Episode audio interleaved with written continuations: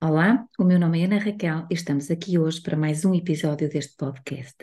Hoje o tema, hoje o tema é engraçado. Queixo-me logo existe. Pegar nesta frase do Descartes e utilizá-la desta forma pode parecer estranho, mas, mas eu acho que revela, acaba por revelar já aquilo, ou pelo menos aquela que é a minha interpretação relativamente às queixas, que é as pessoas queixam-se para serem vistas, as pessoas queixam-se para mostrar que existem. Portanto, queixo-me, logo existo.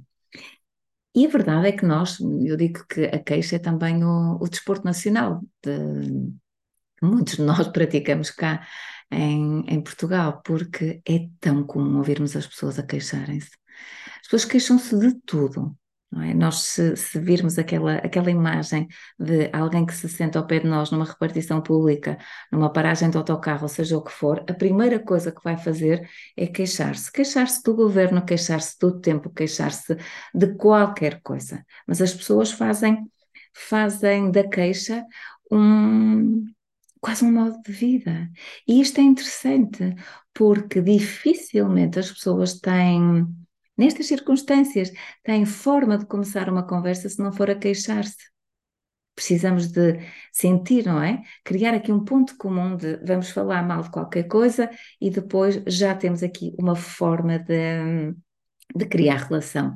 Mas, na verdade, o que aquelas pessoas querem ser é vistas. O importante é nós percebermos que a queixa é tudo menos uma queixa.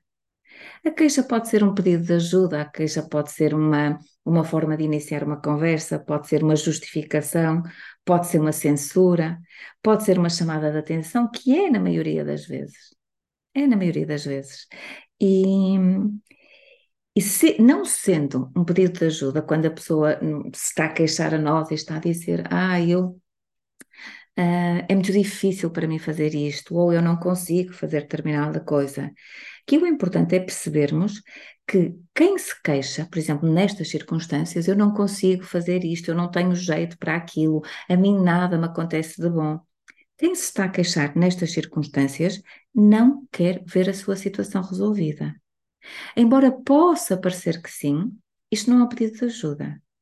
Esta pessoa apenas quer uh, ser vista, e o que ela quer do outro é ou um aliado que corrobore a situação em que ela está e a ponha naquela situação de vítima, ou um ouvinte mudo, que nem sequer se pronuncia.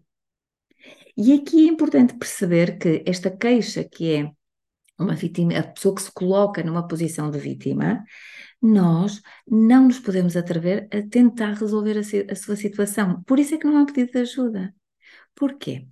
Porque quando nós, reparem, essa pessoa diz, mas eu não consigo, e nós apresentamos uma solução, a pessoa diz de imediato, pois, mas isso não dá, porque eu já tentei. Ou seja, justifica-se.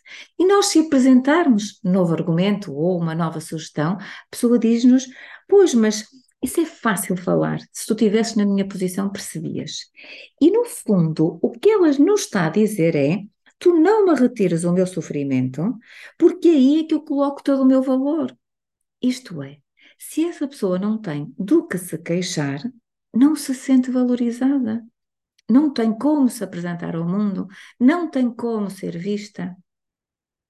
E por isso é que é importante nós não apresentarmos soluções é, que, que permitam essa pessoa resolver aquilo do qual se queixa porque recebemos logo aquele olhar de, depois de uma ou duas investidas, se não for logo à primeira, aquele olhar de lado que diz: Ok, para, porque eu não estou para te, para te ouvir. Eu quero ficar aqui nas minhas desculpas, na, no meu processo de vitimização, a queixar-me e ai de ti que te atrevas a encontrar uma saída para isto.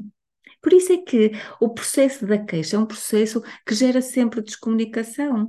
Ou dois queixosos se juntam e um queixa-se de uma coisa, mas isto não é um diálogo. Um queixa-se do tempo, o outro queixa-se das dores.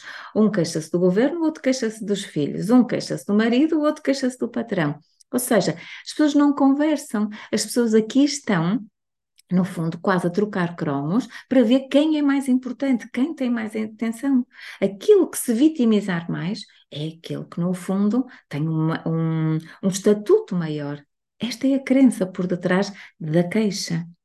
Mas, na verdade, o, o que nós podemos fazer, se quisermos, de alguma forma, trazer isto. Se a pessoa for importante para nós e se quisermos de alguma forma trazer consciência àquele seu processo, é ouvirmos.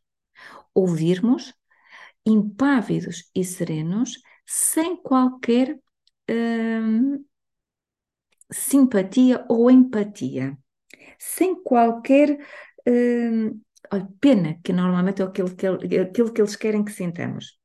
Então, quando nós ouvimos de forma neutra, a pessoa tem a oportunidade de se ouvir a ela própria, de perceber a sua queixa, de perceber às vezes o quão fantasioso é aquilo do qual se está a queixar, o quão dramático está a ser, perceber que todos padecemos daquilo. É? Se, se nós nos queixamos do governo, estamos todos sob o mesmo teto. Se nós nos queixamos do clima, pelo menos à pessoa, se tivermos presencial a quem nos estamos a queixar, ela está a sofrer daquele clima. Uh, e todos nós temos realidades que, que na verdade nós não sabemos. Eu lembro de uma vez ter ouvido que o pior lugar é sempre o lugar do outro, porque é aquele que nós não conhecemos. Vá se eu me estou a queixar do meu marido e aquela outra pessoa enviou. Vá se eu me estou a queixar de uma doença e ela não tem uma muito pior. Portanto, nós nunca sabemos, quando nos queixamos, qual é a realidade do outro. E a queixa é sempre uma postura de vitimização extremamente egocêntrica. Extremamente egocêntrica, porque não permite sequer um, ao outro uh, opinar, considerar um, outra realidade. Portanto, o que acontece, e quantas vezes, e agora lembrei-me disto, quantas vezes Uh, nós ouvimos depois de algo que acontece, não é? Olha só o que tu me obrigaste a fazer. Isto é a queixa, mais uma queixa, ou seja, aquela pessoa não assume a responsabilidade pelos seus atos para consigo, para consigo, vamos imaginar, partiu um copo, ou, ou bateu com o carro porque estava extremamente exaltada, ou porque disse meia dúzia de coisas que não devia, e depois a responsabilidade é do outro. Olha só aquilo que tu me obrigas a fazer. E esta queixa tem aqui um twist. Esta queixa é uma queixa-ataque. Esta, a pessoa queixa-se, mas queixa-se atacando o outro. E é uma queixa-ataque porquê? Porque o objetivo é neutralizar o outro, paralisar, dizer para de fazer o que estás a fazer, porque isso incomoda-me e obrigas-me a fazer isto. Mas no fundo a responsabilidade dos atos é sempre dos outro, do outro não deixa de ser uma posição de vitimização ou uma posição egocêntrica que diz assim: tudo tem que correr como eu quero para eu permanecer neste lugar de vítima. Porque senão deixo de ter esta, esta queixa, no fundo, que é um pedido de atenção, e passo para ter uma queixa que ataca o outro. E por isso é que este desporto nacional, que chamado queixa, tem como base uma profunda iliteracia emocional.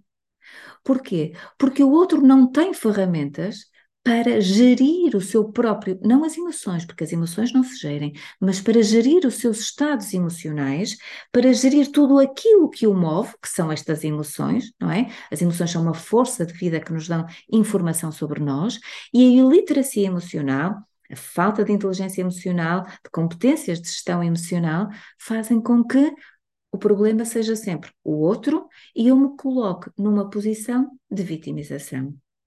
E muitas vezes, quer dizer, porque há variadíssimos tipos de queixa.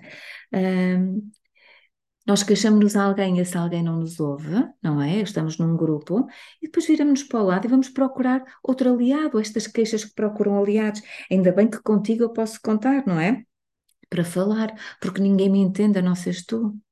É aquele elogio, não é? Que vai, que é feito de forma até muito declarada, outras vezes de forma subliminar, mas que tem como objetivo empoderar o outro para eu me empoderar ainda mais. Como se eu precisasse de lhe dar um elogio para que ele fique caladinho a ouvir-me. Mais uma vez, eu centrada em mim, não é? no meu processo de vitimização, a colocar aqui, a queixar-me do mundo, mas num egocentrismo absoluto. E eu, quando digo que falo dos outros, dos outros, todos nós padecemos deste mal. Todos nós, a dada altura na nossa vida ou com determinadas pessoas, nos vamos queixando de uma coisa ou outra.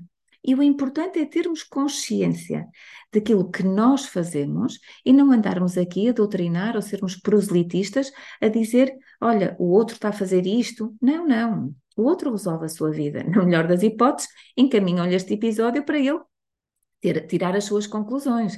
Mas não somos nós que temos que andar aqui a tratar da vida dos outros. Nós tratamos da nossa. E se cada um de nós evitar queixar-se, evitar um, andar a colocar-se nesta posição egocêntrica, que no fundo acaba por se desconectar do outro, mas mais, esta posição egocêntrica de vitimismo que nos tira poder. Que nos tira poder porque não agimos. Não assumimos as rédeas da nossa vida e não vemos as possibilidades imensas que há para sairmos desta, desta posição de vítima. E aqui, talvez, para acabar, eu deixo uma, uma sugestão. Quando nós nos encontramos neste processo de queixa, obviamente que estamos aqui nesta posição de vitimização, podemos perguntar-nos uma coisa: que vantagens tenho eu em estar aqui? Que vantagens eu tenho é, é, nesta posição? E a primeira coisa que se calhar nos ocorre é dizer nenhumas. Ah, porque isto é doloroso. Não. Nós temos sempre vantagens em permanecer onde estamos. A posição é confortável, a posição faz com que não, não tenhamos que fazer nada, a posição faz com que tenham que ser os outros a, a resolver as minhas questões. Portanto, a posição pode ser não crescer, não sair da minha zona de conforto, não me confrontar com, com, com os meus medos, muitas coisas. Em silêncio, quando nós estivermos a perceber que estamos nesta posição de vitimização, que estamos numa queixa constante relativamente a algo, pararmos e perguntarmos: que vantagens tenho eu em estar nesta posição, nesta situação? Eu tenho a certeza, se fizermos isto com a consciência certa, num momento de paz e de tranquilidade, nós conseguimos ter respostas. Conseguimos saber sempre o que é que nos está a impedir de sair daquele sítio e o que é que nos está a fazer permanecer lá. Eu espero que, que este exercício tenha, seja útil e que traga grandes benefícios e espero também que este episódio hum, seja um bocadinho um eye-opening para, para nós aprendermos a deixarmos talvez um bocadinho menos e acabarmos com, com este queixo logo existe. Se calhar pedir a atenção de uma forma mais, mais simples, mais clara, olha, preciso falar contigo, estou a precisar de um bocado de mim, um bocado de atenção. Às vezes funciona melhor e as pessoas nem estão à espera, portanto, aí sim é uma valorização do outro, porque estamos a dizer, olha, é mesmo contigo que eu quero falar, é contigo que eu quero estar um bocadinho. Está bem? Vemo-nos para a próxima semana então, fiquem bem e até breve.